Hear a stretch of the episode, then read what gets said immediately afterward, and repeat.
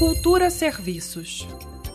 Contribuintes que não concordarem com o valor cobrado pelo IPVA, o Imposto sobre a Propriedade de Veículos Automotores de 2022, ou da taxa de contribuição de iluminação pública, têm até fevereiro para entrar com recurso na Receita do Distrito Federal. O procedimento é simples e deve ser feito no site da Receita Federal, no endereço receita.fazenda.df.gov.br. Tanto os proprietários de veículos como os consumidores de energia devem acessar a página, clicar em Atendimento Virtual e selecionar o serviço.